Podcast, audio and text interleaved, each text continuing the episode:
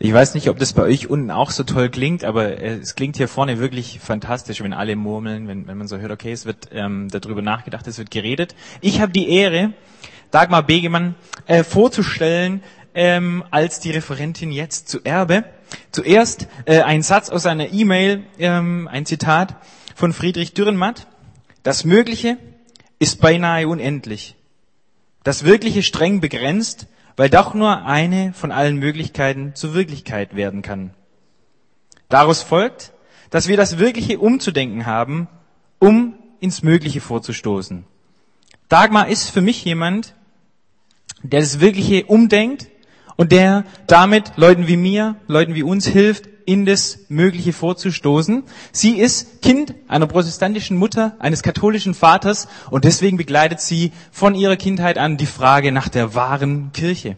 Und sie hat ähm, so viele Stationen durchlaufen, ähm, von Jesus Freaks bis zur äh, Landeskirche. Als äh, Sozialpädagogin, Sozialarbeiterin arbeitet sie da in der Landeskirche in Lemgo ähm, und entdeckt in dieser Unterschiedlichkeit, in dieser Vielfältigkeit Jesus immer wieder neu unter den Menschen. Und sie versteht die Möglichkeit oder diese Aufgabe, die wir haben, als Christen mitzuwirken, mitzugestalten an dem, was Gott tut und Gemeinde zu bauen als Handwerk. Und das Schöne im Handwerk ist, man kann es lernen. Und so hat sie eine Leidenschaft für Organisationentwicklung, also beschäftigt sich damit, wie ähm, kann wahre Kirche aussehen, wie kann sich das entwickeln, wie kann es vor Ort gestaltet werden und auch, wie können wir Handwerkern helfen, das zu lernen. Dagmar Begemann. Danke, Daniel. Ich freue mich sehr, heute bei euch zu sein und ein paar Ideen zum Thema Erbe zu teilen. Ich habe mir lange überlegt, wie ich den Vortrag nenne. Er ist jetzt eine Annäherung an einen dynamischen Begriff geworden. Ich hoffe, ihr versteht im Laufe des Vortrags, warum ich mich für diese Unterzeile entschieden habe.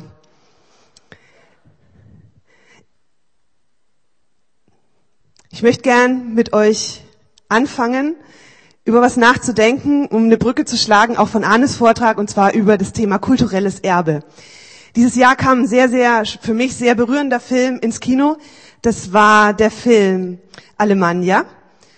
Und zwar geht's da ja um den eine Millionsten und einen ersten türkischen Gastarbeiter hier in Deutschland, den Hüseyin Yilmaz und seine Geschichte und die Geschichte seiner Familie in unserem Land. Der Film ist entstanden anlässlich des 40-jährigen Anwerbeabkommens, das unser Land mit der Türkei geschlossen hat.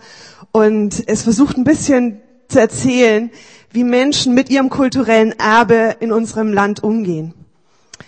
Der Film endet in einem Zitat, den ich, das ich gerne an den Anfang meiner Ausführungen stellen möchte und das ich euch mitgeben möchte als kleine Begleitung für das, was ich sagen werde. Ich bin die Summe all dessen, was vor mir geschah, all dessen, was unter meinen Augen getan wurde, all dessen, was mir angetan wurde. Ich bin jeder Mensch und jedes Ding, dessen Dasein das meine beeinflusste oder von meinem beeinflusst wurde. Ich bin alles, was geschieht, nachdem ich nicht mehr bin, und was geschehe, wenn ich nicht gekommen wäre. Das Zitat ist von Salman Rushdie und es ist für mich, als ich mich angefangen habe, mit diesem Thema Erbe auseinanderzusetzen, was gewesen, was mich emotional in diesen Begriff hineingenommen hat.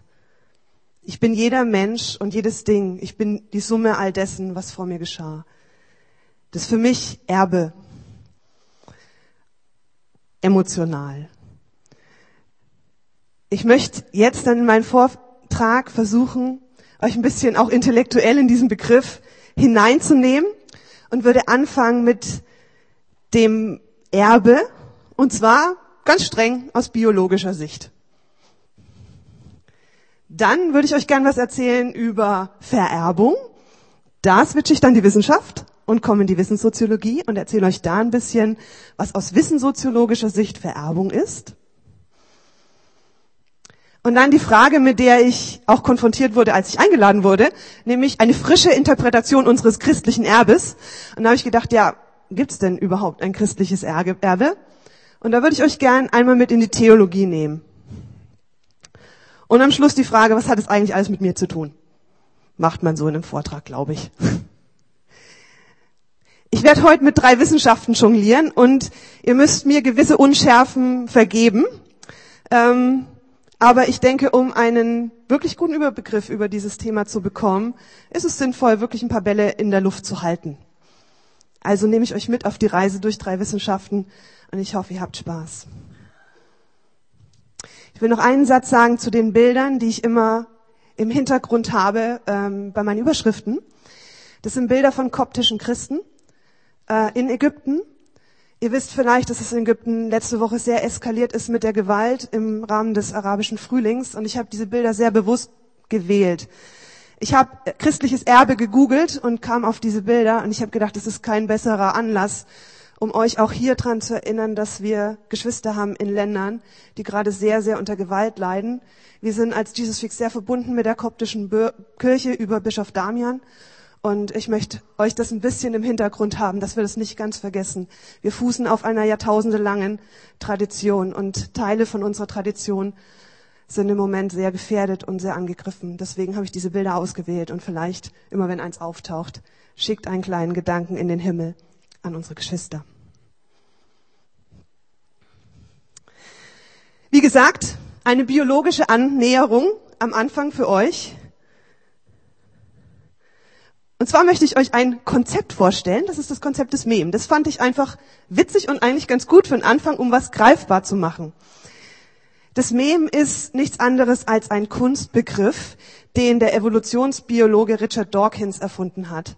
Und zwar hat er sich überlegt, wir brauchen einen Begriff, der zeigt, dass es neben der genetischen Vererbung analog etwas gibt, was sich sozusagen immateriell vererbt. Und dann hat er gesagt, ich nenne das einfach mal Mem.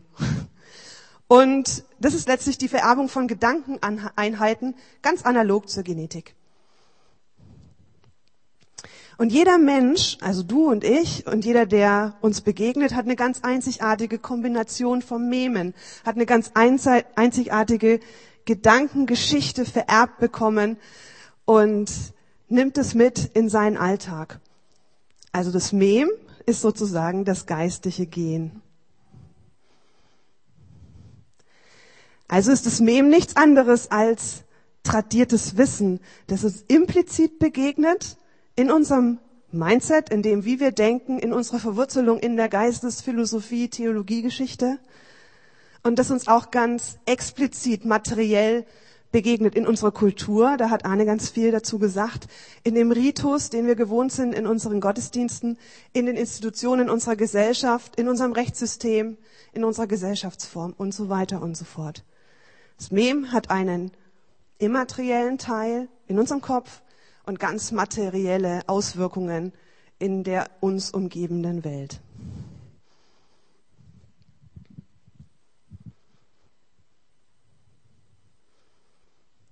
Somit ist ein Erbe aus meiner Sicht nichts anderes als ein tradiertes Wissen in Form des Mems, Mems in Inhalt und Form. Die Definition könnt ihr vielleicht festhalten. Erbe ist tradiertes Wissen in Inhalt und Form.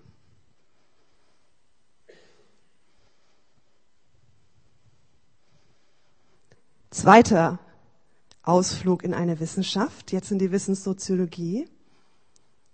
Wie kann denn dieses Wissen tradiert werden? Wie funktioniert denn Vererbung?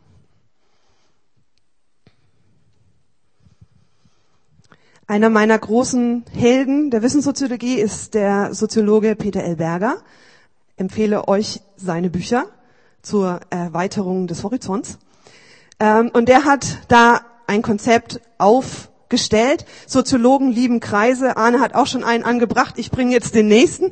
Die können nicht anders. Sozialisation ist immer ein ewiger Kreis. Insofern kriegt ihr jetzt noch einen Kreis zur Kultur. Und zwar den Kreis, wenn das Objekt das heißt das Wissen, auf ein Subjekt trifft, das heißt dich und mich, dann passiert Folgendes. Das Wissen wird vom Subjekt internalisiert und damit subjektiviert. Das heißt, in das Subjekt aufgenommen und von ihm gestaltet innerlich und dann wiederum externalisiert und zum Objekt ausgedrückt. Es ist nichts anderes als der Kreislauf, den Arne im Bereich Kultur gemacht hat. Das funktioniert auf allen Ebenen. Es ist der Kreislauf der Sozialisation. Du bekommst was, du verwertest es für dich, du gestaltest und machst es wieder zum Objekt. Der nächste nimmt's auf und so weiter und so fort. So funktioniert Tradierung vom Wissen, so funktioniert Vererbung von Memen. Nichts anderes passiert da. Erbe, Vererbung ist Tradierung von Wissen.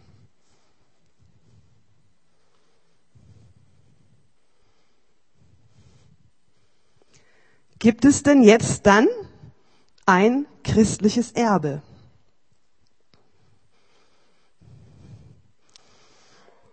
Wenn es ein christliches Erbe gibt, dann muss es ja ein besonderes Wissen sein. Ein Wissen, das über das Wissen anderer hinausgeht, das uns vom Wissen anderer absetzt. Und da gibt es letztlich nur eine Konsequenz. Das, was uns unterscheidet, ist, dass durch die Selbstoffenbarung Gottes in der Geschichte wir ein Wissen haben über die Zukunft. Das ist das besondere Wissen, das ist das christliche Erbe. Viel mehr gibt es dazu nicht zu sagen, obwohl ich noch ein bisschen dazu sagen werde, damit ihr es vielleicht ein bisschen besser begreift. Aber der wichtige Satz ist, durch die Selbstoffenbarung Gottes in der Geschichte haben wir ein Wissen über die Zukunft. Das ist unser besonderes Wissen.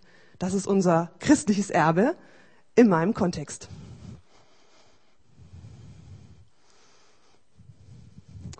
Das Faszinierende ist, dass dieses christliche Erbe etwas macht mit unserer Geschichtsauffassung. Wir verstehen Geschichte anders als zum Beispiel die Mythologie. Die Mythologie sagt, die Geschichte ist ein immerwährender Kreis.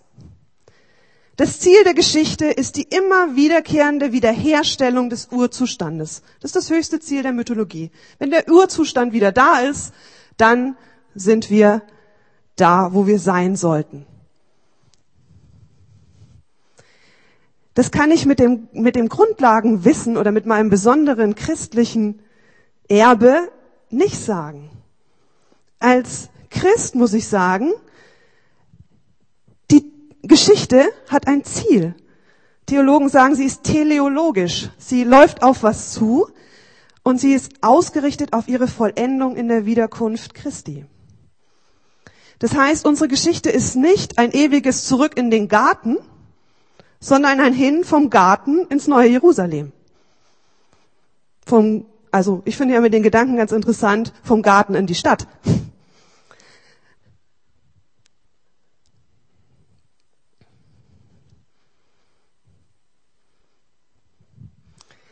Diese grundsätzlich verschiedene Geschichtsauffassung prägt den Begriff des Erbes im Neuen Testament. Wenn ihr nachschlagen wollt, es geht mir um den Begriff Kleros, Erbe, Anteil. Der beschreibt zwei wichtige Dimensionen im Neuen Testament. Das eine ist, er beschreibt das zukünftige Erbe. Das heißt, der Begriff Erbe im Neuen Testament hat immer eine heißgeschichtlich eschatologische Ausrichtung. Er guckt immer nach vorne. Er guckt auf das, was kommt.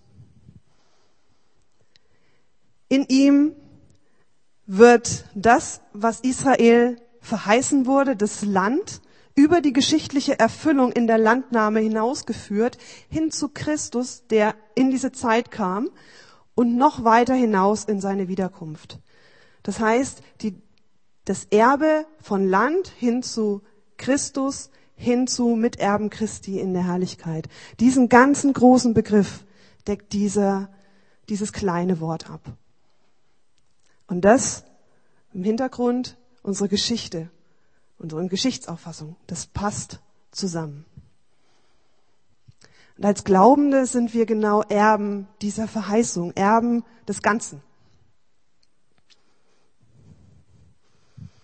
Im Neuen Testament wird das materielle Land des Alten Testaments zum Reich Gottes. Da verschiebt sich der Begriff hin auf eine höhere, auf eine andere Ebene, nicht höher, andere, sorry. Und Reich Gottes wird letztlich im Neuen Testament zum Synonym aller Verheißungen, deren Erfüllung noch aussteht. Wir sind Erben des Reiches Gottes, wir sind Erben der Verheißung als Christen. Das heißt Erben des ewigen Lebens, des Heils, der Unvergänglichkeit, des Segens, der Verheißungen, des unverweslichen Erbes und des neuen Jerusalems, was Tobi so schön aufgeführt hat. Das ist die Dimension Erbe. Für uns zukünftig. Aber eben nicht, man kann es nicht ganz dahin auflösen. Da würde man dem Begriff Unrecht tun. Denn die Zukunft ist für uns schon gegenwärtig, ist im Neuen Testament schon gegenwärtig. Zum einen,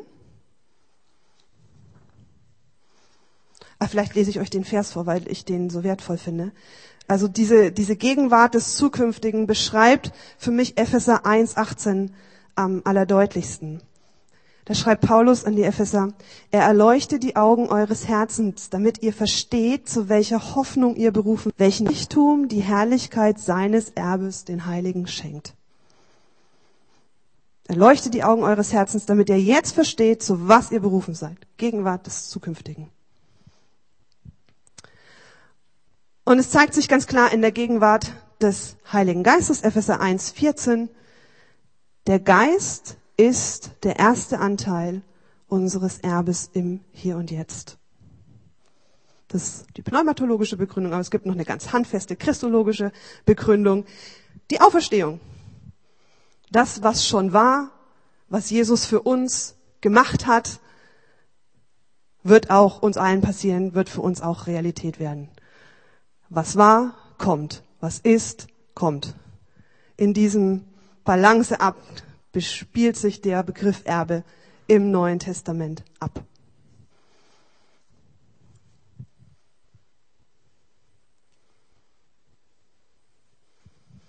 Das heißt, das christliche Erbe ist ein begründetes Wissen über die Zukunft. Unser christliches Erbe ist ein begründetes Wissen über die Zukunft.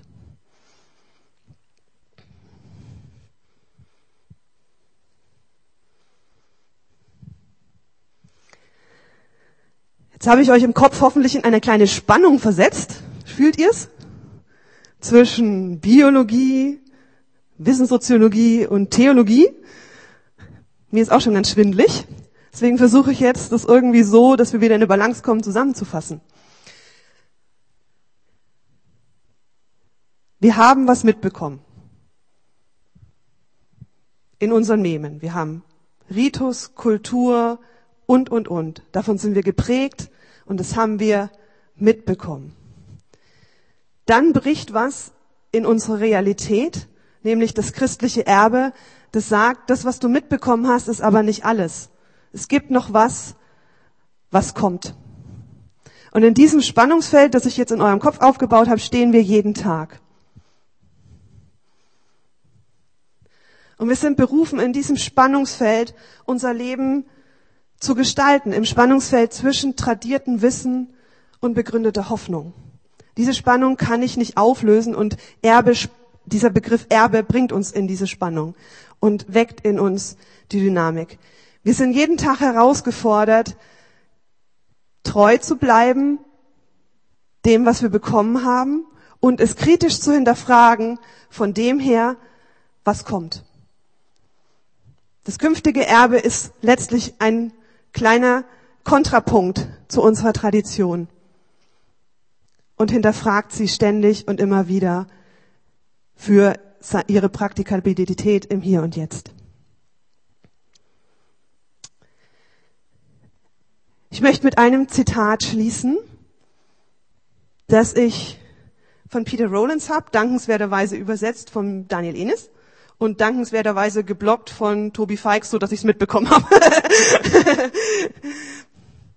Auferstehung ist unser Erbe und letztlich geht es darum, das Erbe nicht zu verleugnen. Und Peter Rollins sagt, man fragt mich einmal, ob ich die Auferstehung leugne. Ich antwortete selbstverständlich. Jeder, der mich kennt, weiß, dass ich die Auferstehung leugne. Jedes Mal, wenn ich meinem Nächsten nicht helfe, jedes Mal, wenn ich meinen Nächsten Wenn ich an Menschen vorübergehe, die arm sind, verleugne ich die Auferstehung. Jedes Mal, wenn ich an einem ungerechten System teilnehme, verleugne ich die Auferstehung. Und bestätige die Auferstehung. Ab und zu bestätige ich die Auferstehung, wenn ich mich für diejenigen einsetze, die am Boden sind. Ich bestätige die Auferstehung, wenn ich für die Menschen spreche, deren Zungen gelähmt sind, wenn ich für die Menschen weine, die keine Tränen haben. Lasst uns unserem Erbe treu sein. Mein kleiner Appell. Vielen Dank.